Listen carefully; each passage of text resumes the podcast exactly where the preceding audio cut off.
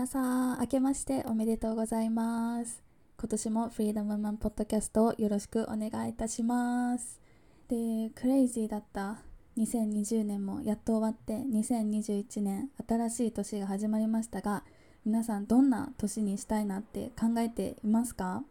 で私はねもういろいろ毎年考えてるんですけど今年はちょっと自分で考えるのもいいんだけどなんか占いみたいなものでどういうことを気をつければいいかっていうのを調べてみたいなってちょっと前から興味があったので新年早々星読みリーディングを予約して見てもらいました。で今回はその時の様子を皆さんにもそのそのままシェアしたいと思っています。なのでもう完全なるね私得のエピソードではあるんですけどもし星占いとかそういうセッションがどういう風に行われてるのかなって少し興味がある方がいたらとても面白いんじゃないかなって思いますもう私はもうリーディング中終始興奮状態だったのでとても楽しかったですぜひ最後まで聞いていただけると嬉しいですそれではどうぞ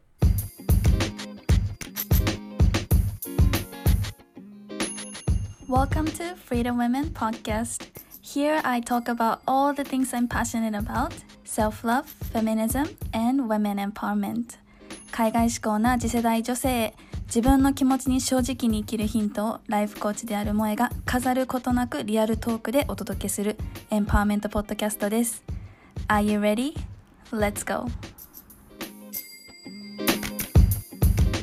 えっと、じゃあ今日は、えっと、星読みをしてくださる千尋さんに、えー来ていただきました。よろしくお願いします。よろしくお願いします。はい。で私も前もねあの一緒にライブしたんだけど、あそうですね。うんうん でうん。それからずっと私も千尋さんのワークショップ受けてでぜひ千尋さんにリーディングしてもらいたいなと思って、えっと今日はあのしてもらえることになりました。ありがとうございます。はい。こちらこそ。嬉しい。ですなんかもしよければあの、は自己紹介からぜひお願いします。はい、えっ、と星読みとタロットを通じて、えー自分を深く理解するサポートと、あとセルフヒーリングで自分を癒して、えー本来の自分らしく生きる、えーティーチングみたいなことをしています。はい、はい、ありがとうございます。で、今日はあの星読みでリーディングしてもらうっていうことなんですけど、なんかざっくり、なんかそのまだ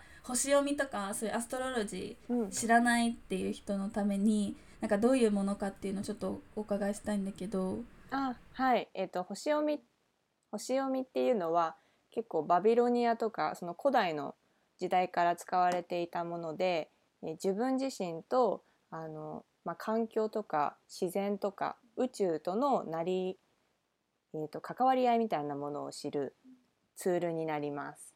うーん、なるほど。はいえ、、それでそれを知ることによって自分のなんだ性格とかがわかるんですか？えー、と私はソウルマップって呼んでいてホロスコープを、うん、自分のと魂のマップみたいなもので自分の人生をなんで生まれてきたのかとかどういったことを今後していけばいいのかっていうヒントになるものがいっぱい詰まってるのでそれを知ることでより一層あの本来の自分に戻って生きれる地図をまた再び描いていけるようなそんな感じになれます。はい、えー、楽しみじゃあ 今日やっていただけるっていうことなんですよね。はい、そうです。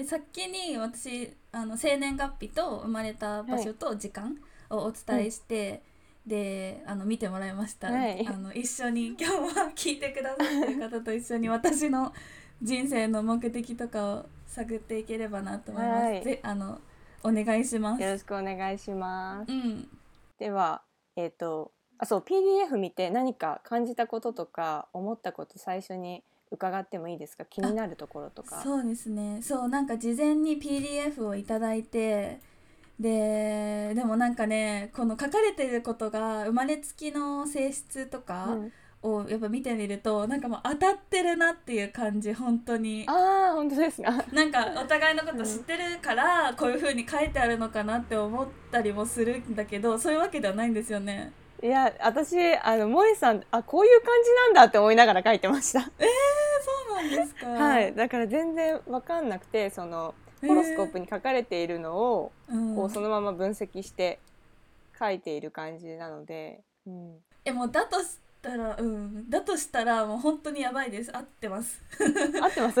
うんうんうんうんうん。びっそうくり。結構あの今から画面シェアするんですけどこれ聞いてる方にはちょっとわからないかもしれないん。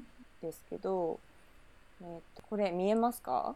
はい私のホロスコープですか？そうホロスコープで、うん。えーどうやってあの性質っていうものが分かったかっていうと、うんこの月星座の部分とあとうんうん。アセンダントっていうのがものすごくうん重要で、はい。でこれは生まれてきてどのようにその人が、えっと表に表現していくかっていうのを教えてくれるですね。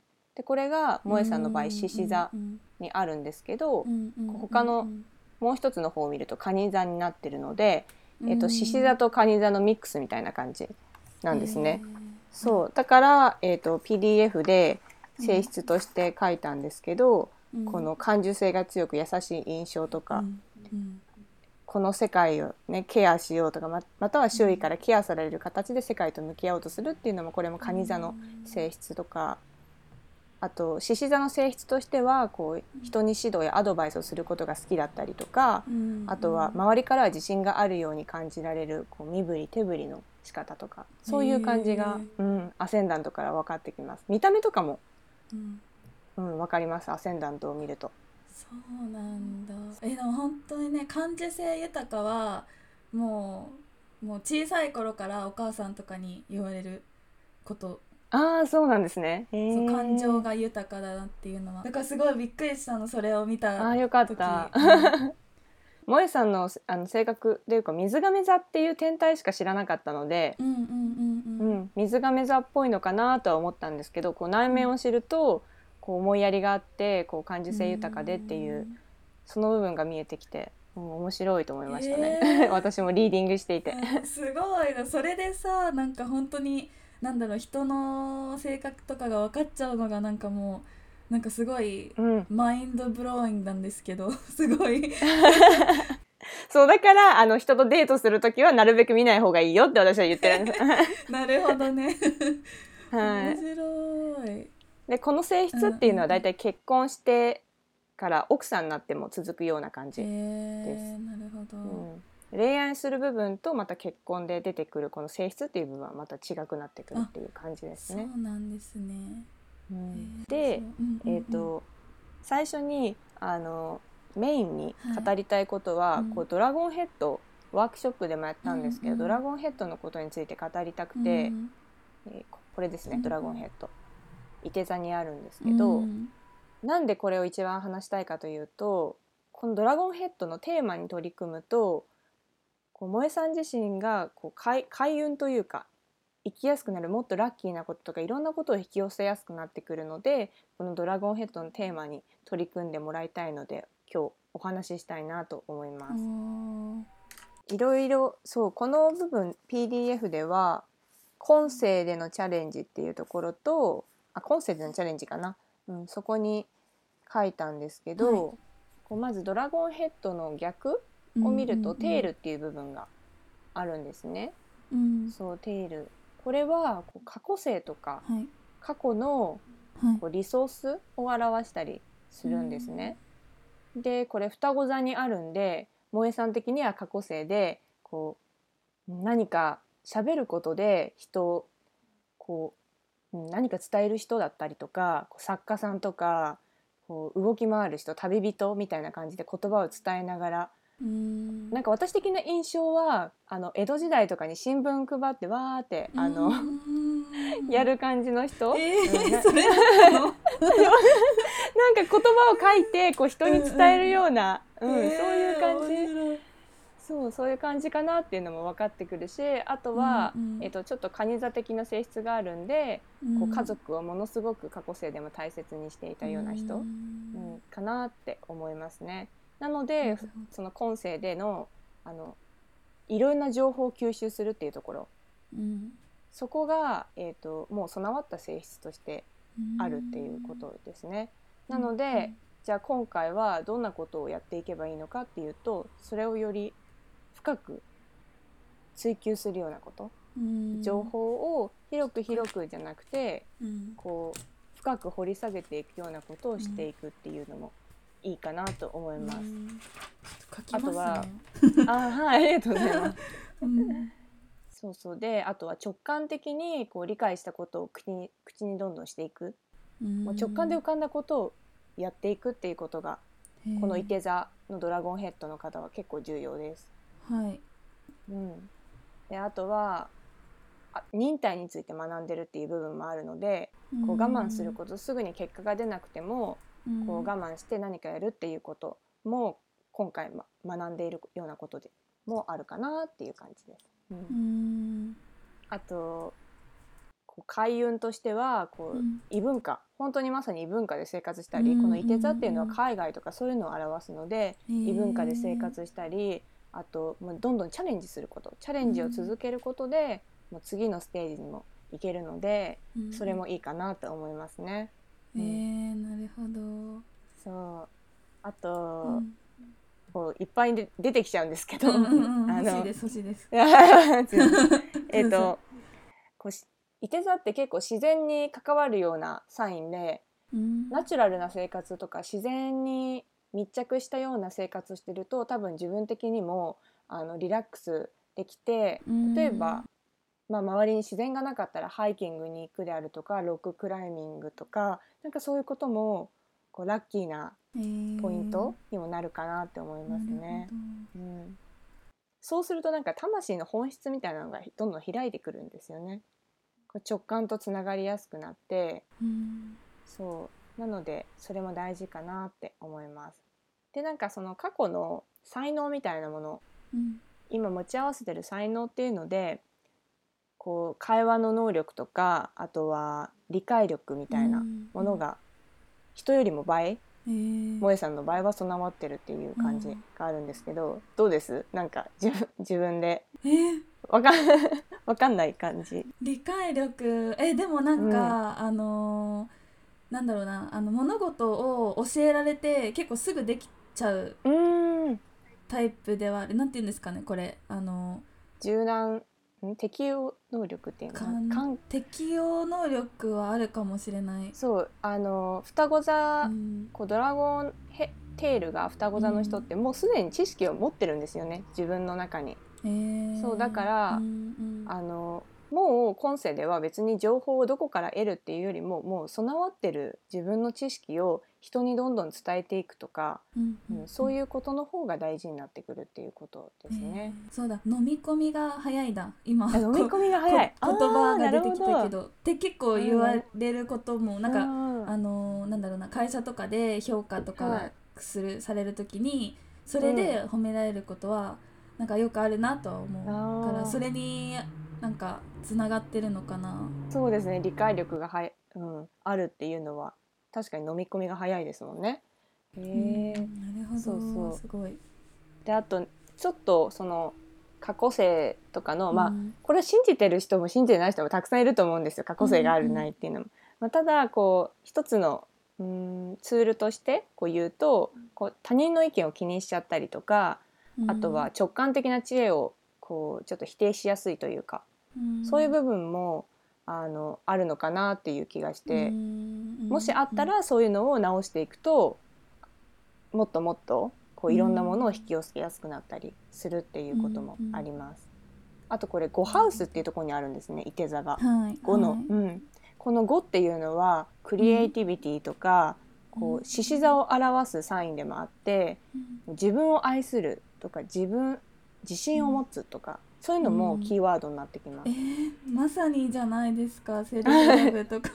そう。えー、すごい、あとは結構自分の個性をうん。個性的な部分を受け入れるっていうところと、それをまた表現するっていうのもこの5のハウスは表したりしてるのでそれも結構重要になってくる感じですね人生の中で。なんかもう今のところもバシバシキーワードをバシバシなんか私がそう大切にしているなって思うキーワードがすごい出てくる。そう私もなんか調べててあれ萌さんやってるななんかうん。いつも思うのはこうクライアントさんの方が来るんだけどもうすでにやってることとかもうやっぱり魂に沿ってやってるような感じ、うんもう結構すでにやってる方も多いのかなっていう印象がありますへね。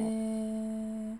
すごい。えじゃあこれに沿ったことを今やっていたらあのいいよっていうことですか、そうですね。もうそのまんま自分のこのマップにうん。ソウルマップに書かれてるようなことだし、逆にそれが開運というかそれをやることでいろんな人を引きつけたりこう不思議なご縁とかそういうものも多くなってきたりするので。えー、なるほど。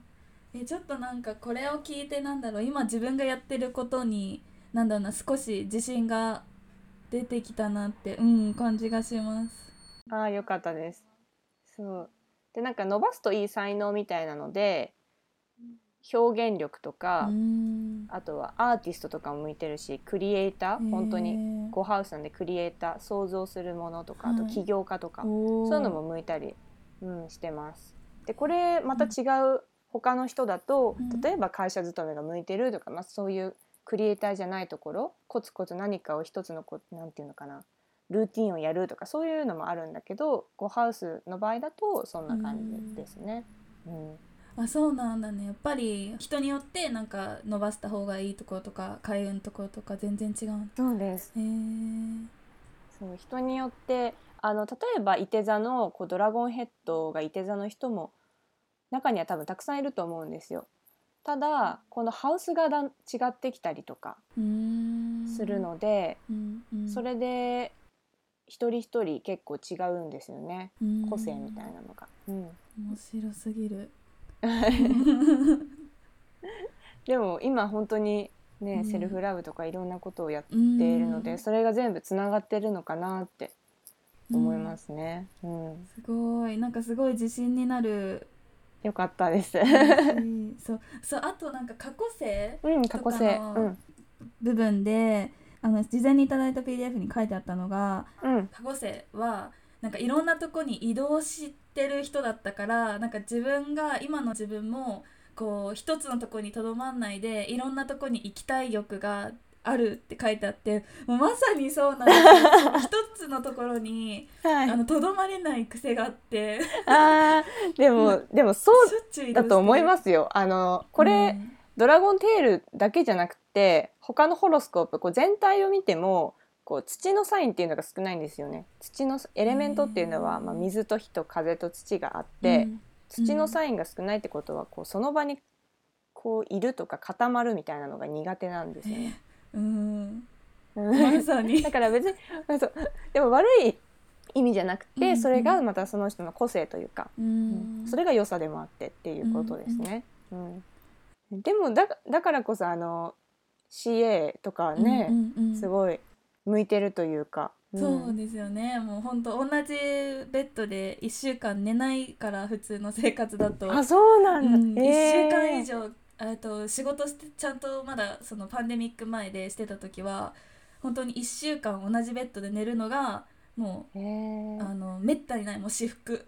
あそうなんですか。ほんと大体えー。2日3日とかで違うとこ行ったりとかでそれの繰り返しだったから、えーすごい。そうね。だから今逆にこう同じところにずっといるっていうのがあるから、なんか大丈夫ですか？それは。あ別にそれは大丈夫です。あの自分が大丈夫だったら大丈夫です。大丈うん。夫 うんそうそうそう。やっぱそういう性質があるから動きたいとかなんていうのかな。どっかに行きたいとか、うん、そういうのが出てくると思いますね。そう。で次解説したいのがこの太,、はい。太陽？水亀座の太陽なんですけどこの太陽っていうのがこうさっき自分の人生のテーマとかそういうのをお話ししたんですけどそれをもっと輝かせるためのエネルギーみたいなものが太陽なんですね。うんでそれが水亀座にあるっていうことは、こう社会を変えるようなこととか、革新的なユニークなことを発揮するっていうのも、あのそれは自分自身を輝かせる方法になります。あとやっぱりこの水亀座の人って考えが独創的だったりとかユニークだったりするんでこう周りがついていけない時とかあるんですよね。こう先を行ってるみたいな、23歩先行ってるみたいな感じなんで、でもなんかそれが嫌だからって自分を守りに入っちゃうとこれはもうエネルギーが停滞していく一歩なんで、へうん、自分の個性をもっともっとこう周りに怖がらないでゆったりとかこう普通になるっていうよりも逆に普通にならないみたいな。うん。ところが、うん、エネルギーをもっともっと活性化させるポイントでもあるかなって思いますね。でそのなんか例えば普通じゃないとか個性的って言われるのをこう乗り越えるからこそ人や社会を変えられるっていうところがあって水亀座の方は。だからそれこそ魂の目的じゃないですけどこうそれ普通にならないでこう個性を発揮していく、うんうんううん。ん、それがどんどん人生のエネルギーというかいい方向につながるものになっていくかなって思います。今のとこ聞いてどんな感じですか、うん、いやもうねなんかさなんか最近それもちょっとなんだろうな不安になったんですよね。やっぱりうん。香港とか海外に住んでると、なんだろうな比べられる対象がいないというか日本に帰ってくるとやっぱりあの地元にいる同級生とかが、なんだ子供産んだよとかなんか結婚したよとわかそういうのようん。くね、聞くじゃないですか。うん。でそれをしてるとやっぱ自分のこの何やりたいことだけやる人生のあので本当は良かったのかなとか思ったりもするんですけど、うんでもね、はい。このなんか人とその進む過程が違うとか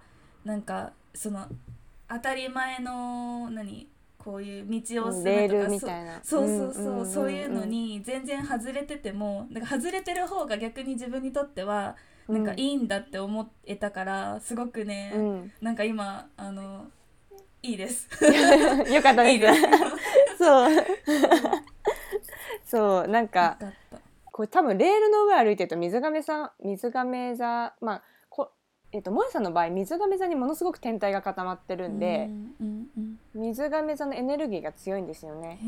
でその個性を発揮しないっていうことは、うん。もう殺す殺すって言い方も変ですけど、もう死んじゃうみたいな、うん。もう自分がどんどん停滞してっちゃう。うんうんそれこそ鬱になっちゃったりとか、うん。やっぱ本質からずれちゃうんで、それよりもだったら自分の個性発揮して、うん。こうもっともっとユニークなこう思いとか考え方も、うんやっぱ水亀座の考え方っていうのは社会をより良くしていこうっていうような考え方なんで、こう社会がもう遅れてるんですね。こう水亀座さんにとっては萌さんにとってはそれが普通のことだけど社会にとってはそれは5年後先のことだったりとか23年先のことだったり、うんだからそういうのを発信していくとどんどんどんどん社会がこうついてってくるうんっていう感じになるので、そうそうでこの太陽が、えっと、7ハウスっていうとこにあるんですね。で7ハウスっていうとこう結婚とかパートナーシップとかそういうのを表したりするんですけどつまりこの社会を変える革新的とかユニークなことを発揮する部分がどんな分野かっていうとパートナーシップ結婚他者との関係っていうところにあるんですけど前あのジェンダーイクオリティについて。はい、そう語ってたから私はあそこに来てるのかなってえー思って、そうかもしれない。そのつながり、うんあそこかなって思ってなんかその考え方とか価値観とかをそこの分野でかわ変えていくような力があるんだなっていうのがここで分かってきました。うん、えー。確かにつながってますつね。ながってる、うん。ジェンダーギャップがねもう本当もともとのこのねいろんなことをやってるもともとの理由うん。がやっぱりジェンダーギャップだから、うん、うんちゃんとね自分の本質につながって生きてきてるんだなっていうのがすごい分かりましたここで。うん。い。私もリーディングをしながら「おー」って言って感動してて。すごい。なんかでも自自分では全然分かんなかったけどやっぱりね見てもらううとん。すごい分かるんだ、それがもう、うん、ぴったり出てるっていう感じですね。うん。あとそのここに太陽があるってことは、うん。えっと、人との関係性を活用するっていうこともすごい大事にになってきて、こうタッグを組む人次第で結構変わるのかなっていう感じですね、はい。人生が、うん。うん。あとは関わる人を大事にしたりとかうん。飾らず正直な自分で自分らしくうん。相手といれば大丈夫かなっていう感じですね。じゃあ逆にそのパートナーとかその周りにいる人とかに自分らしく入れない時入れなくなったらもうん。う関係悪くなってくるっていう、うん、なんかちょっと停滞していきと思いますね。あーなるほど。正直な自分で入れないっていうことは。うん、そう。でここに土星もあるんで多分この制限の星とも言われてるんである意味こうプラクティスじゃないですけどうんパートナーシップにおいてもこう練習みたいな感じでそういうのが来ると思うんですよね。制限がかかっちゃうというか、うんでもそれを乗り越えればあの、まあ、それが次のステップアップにもつながるし。う、んそうそう。あれ？土星がススパルタでしたっけ？そうスパルタなんです。スパルタ？こここれ、うん、スパルタなんです。ここに入ってるんで。ただこれがんがん、うん、頑張んなきゃというかあとは苦手意識とかも表したりします土星は。とある。え パートナーシップにそうパートーナーシップにあるあるです こうなんかね人を信じて裏切られるのが怖いとか、めっちゃ怖い。そう。そう。いうのがあるんですよね。対人関係の苦手意識とか、うん。うん、だからここに太陽があるってことはそこを克服したら自分の太陽もこうどんどんどんどん輝いていけるっていうことだし、おで水星のコミュニケーションもここ同じところにあるので、ーうん。あのやっぱり伝えるっていうことにも制限がかかっちゃうけど、それをいかにどうやって自分で克服していくか、それも大事になってくるかなって思いますね。うん。す感慨深い。考え、うん まあ、恋愛についても、ぜひ聞きたいです。うん。そう。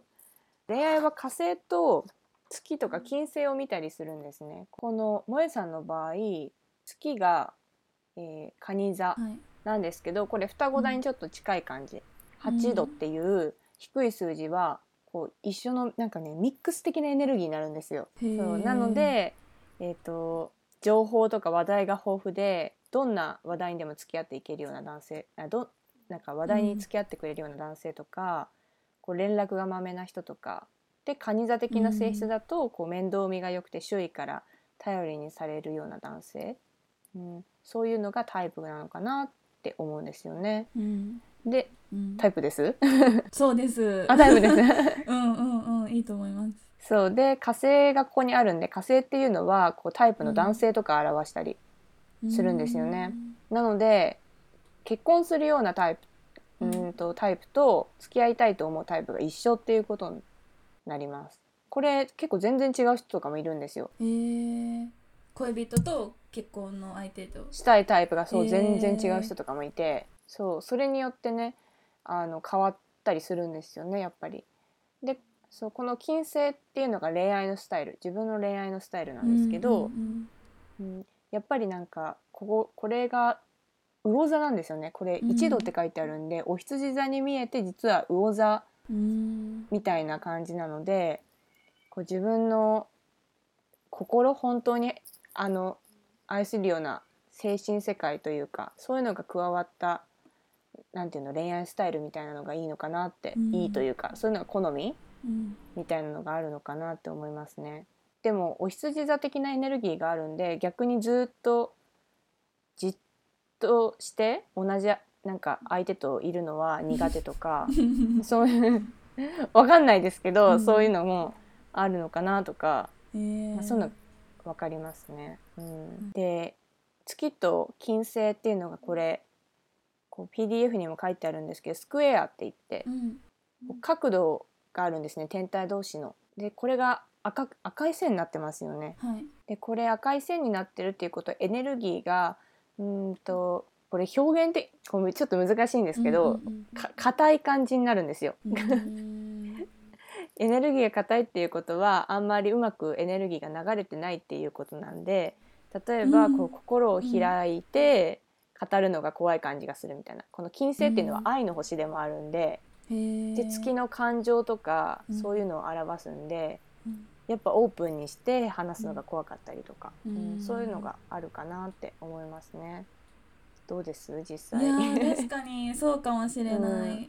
でもなんかその相手に求めてるものみたいのは、その、うん。何でも話せる相手っていうのはもうめちゃめちゃ合ってる、ああ本当ですか。うん。うん。なんかやっぱりなんだろうな。どどんな話題でもついてきてほしいって思っうし、しかもなんか自分もなんかなんだろうとんでもない話題とかもなんかもうなんでこの話題みたいな話題とかも話したい。あでもその双子座、あ双子座の性質としてうんうん情報があちこち行くんですよね。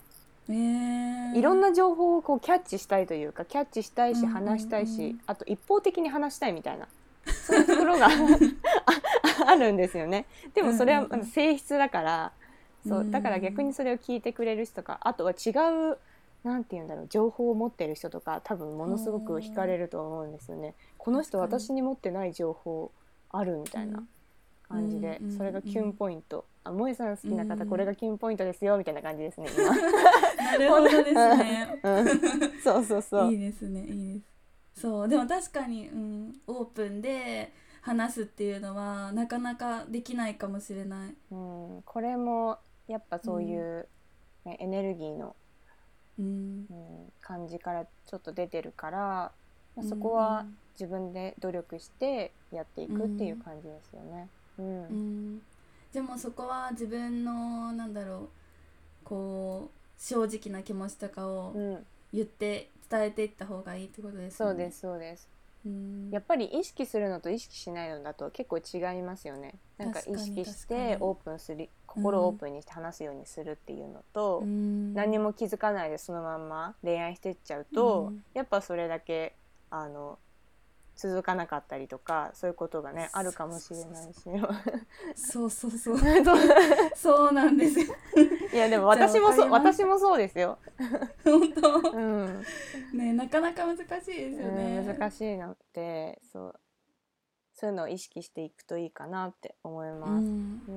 うん。了解しました。はい、で、えっとうん。一番仕事の部分はい、を聞きたかったと思うんですけど、うんあうん。ちょっといい一個言いたいことがあった。そのあ欲しいです、はい、あの月っていう部分がその性格とか、あとは過去性のパターンとかそういうのを表したりするんですけど、うん。えっと手放すこと？後悔の人生でこうどんなことを手放していったらこう身軽になって人生を歩んでいけるのかっていうところ、いいですね、うん。それがこう蟹座と双子座なんでちょっと混ざってる感じなんで2つぐらいあってこう、本当の気持ちとか感情よりも人に合わせることをするのはあの、うん。ちょっとそういうのじゃなくて自分の気持ちとか感情をもっとオープンにする。さっきも同じようなこと言ったんですけどそう。そのことがやっぱり大事になってくる。人に合わせるよりも自分の感情とか気持ちに従うこと。うん。あとは自分の家族のためにエネルギーを注がないといけないみたいなそういう考え方は、えー、と手放した方がいいっていう感じですね。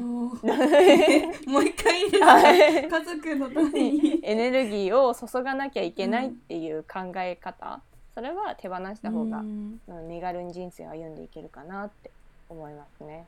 ううんんうん。いやーすごい。やっぱリーダーシップとオリジナルっていうのも結構オリジナルでリーダーシップみたいなのところもあるんですよ。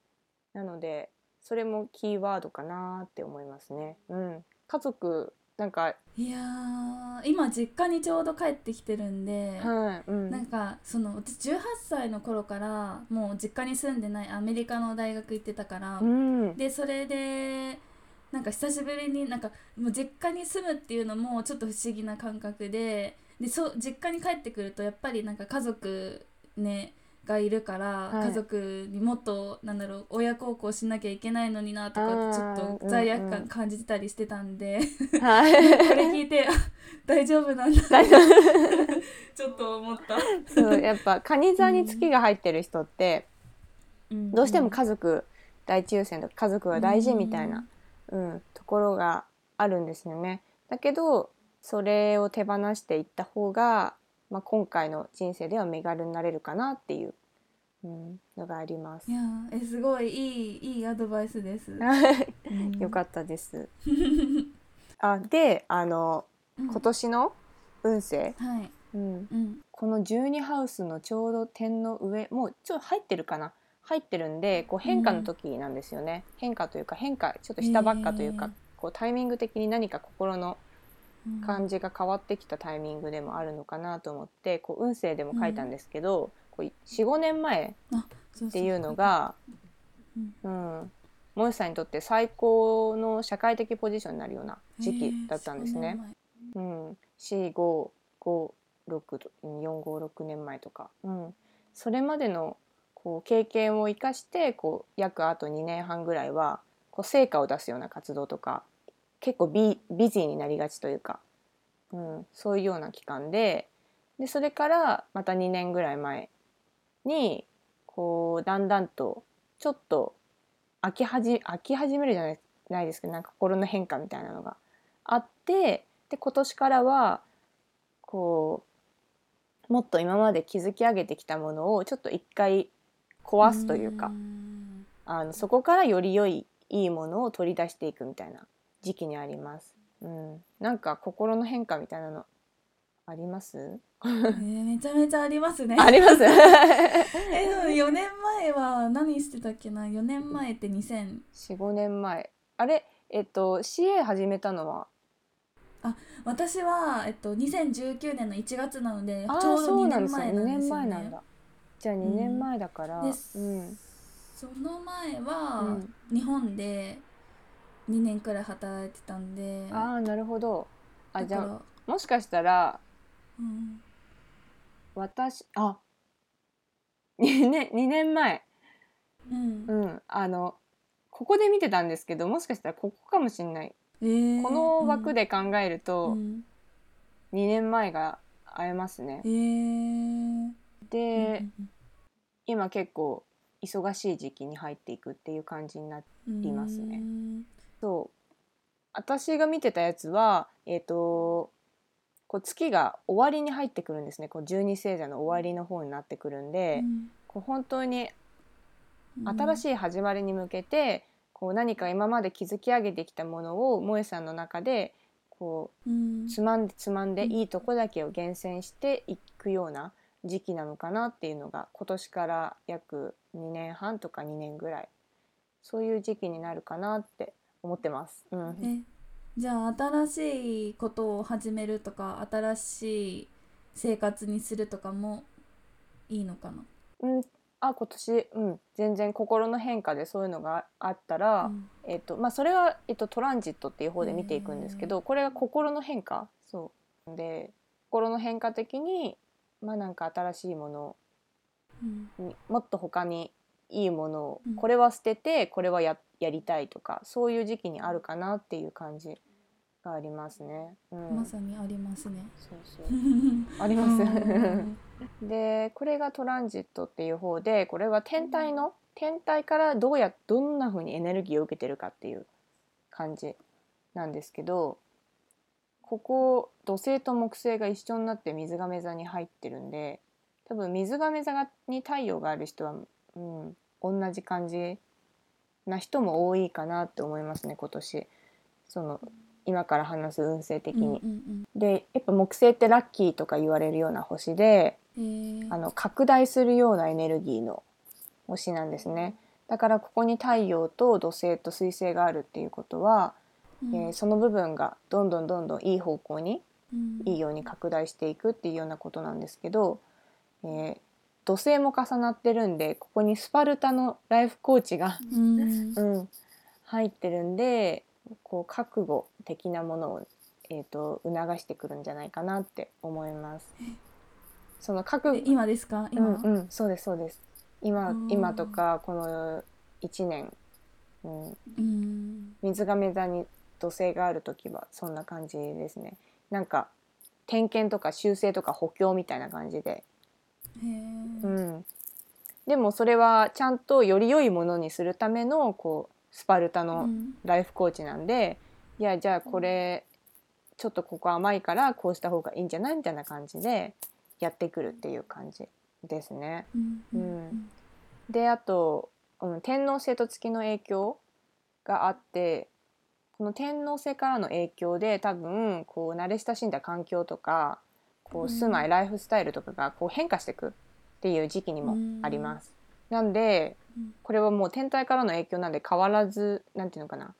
変わんなきゃいけないような状況になったりとか、ううんんそういうことが、うん、挙げられるかもしれないです。へえー、ああ別にあでもこれ別に不安があることじゃなくて、うんうん。別に変わんなかったら変わんなかっただし、うんうんうん。こう仮にですよ仮にそうなったらああそういう影響なんだなと思って、うーんなるほど、うん。でもなんかそういう風になりそうな雰囲気はなんかもう出てるんで。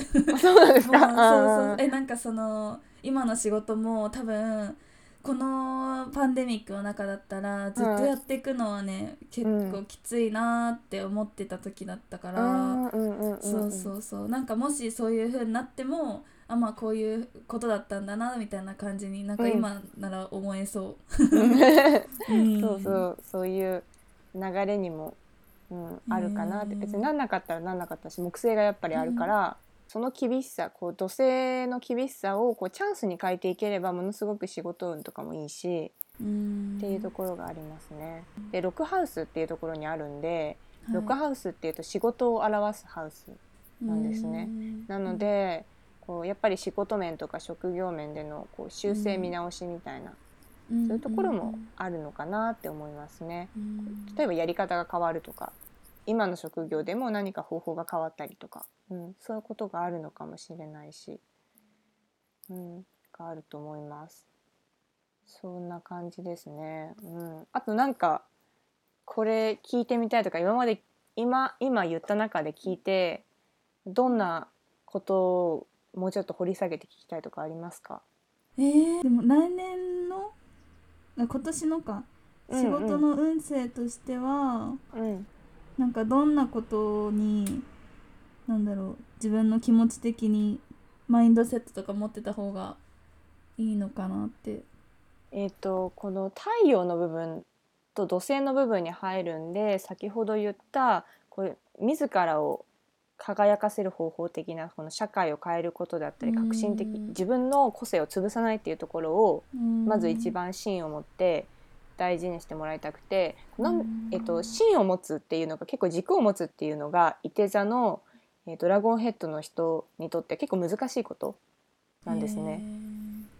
結構いろんなことに興味が向きがちになっちゃってこうか過去,、うん、過去生で、えー、とまずほら情報をいろんな情報を得るっていうところを重点に置いてやってきたから軸がやっぱりないしブレブレになっちゃったりとかそういうのがあるのでそれをこう軸をしっかりするっていうところで、えー、とあの深い例えばスピリチュアルな方に興味が出たりとかそういうこともありえるかなと思います。特に今年もそうですよね。今年も12ハウスにあ月が来てるのでえっ、となんか気持ち的にこうスピリチュアルな方をちょっと掘り下げてみたい感じもするかなって思います。うんでそれでなんか軸を強めていく。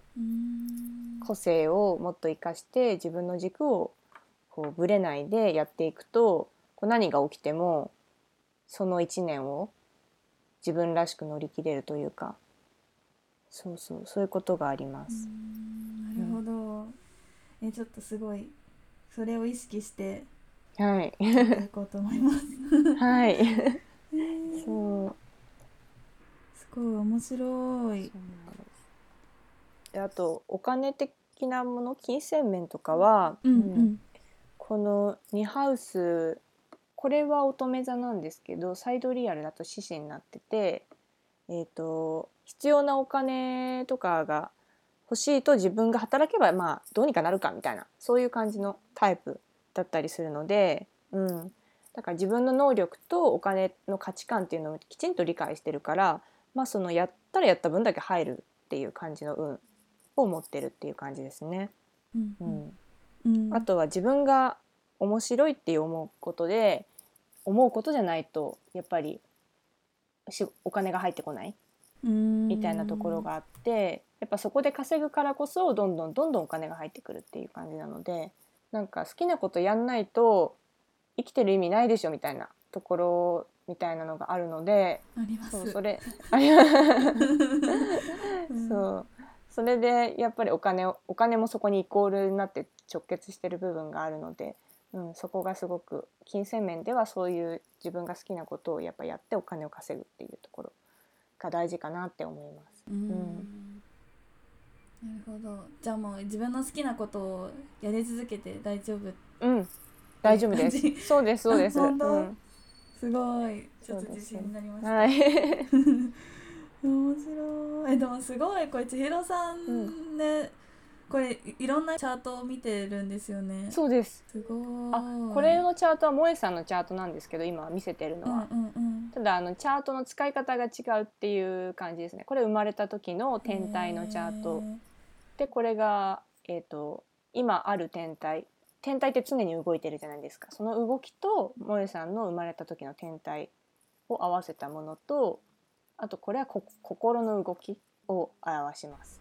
すごい。これでこれだけ分かってしまうってすごい すごくないですか？すごいですよね。これを考えた人がすごいですよね。うん。まあ私は混ぜてるんですけどここの部分は。へー。自分で。あうん。そうなんだ。いろんなものを見て総合的にみたいな感じ。そうです。あの一般的にはこれしか使わないんですけどあの、とえー、とトロピカル法が一般的なんですけど、うんうんうん私はサイドリアルとトロピカルちょっと混ぜてやってるっていう感じですね。うん。面白い。であの最後にオラクルカード引いてまとめようと思うんですけどどれ、はい。どれがいいですか？えー、どっちがいいかな？おすすめはどちらですか？こっちは最近、うん、最近買った方です。